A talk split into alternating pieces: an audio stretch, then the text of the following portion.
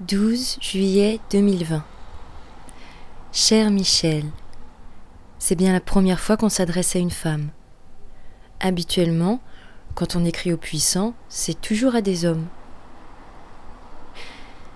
Il est de coutume, quand on remporte une élection, de se présenter comme l'élu de tous.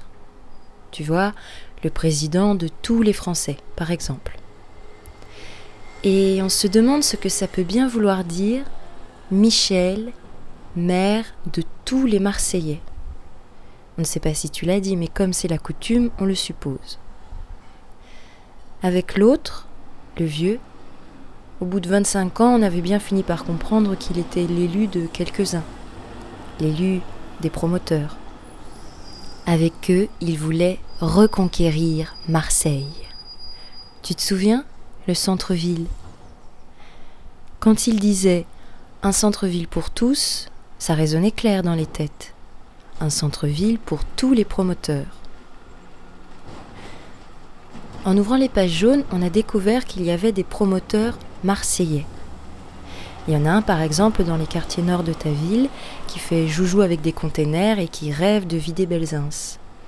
Il y a ceux qui lorgnent sur la plaine, ceux de la rue de la République et plein d'autres encore. Bref. Alors, est-ce qu'on peut dire Michel, maire de tous les promoteurs? Tu sais, il ne suffit pas de revêtir une écharpe tricolore pour faire le V de la victoire. Non, non, non.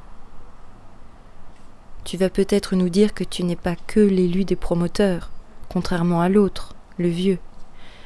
Mais tu vois, Michel, c'est peut-être pire encore, parce que c'est se priver d'ennemis. Et on voit pas trop quelle victoire tu peux remporter sur qui, sur quoi, si tu n'as pas d'ennemis. On l'avait déjà dit à Jean-Louis, mais on te le redit.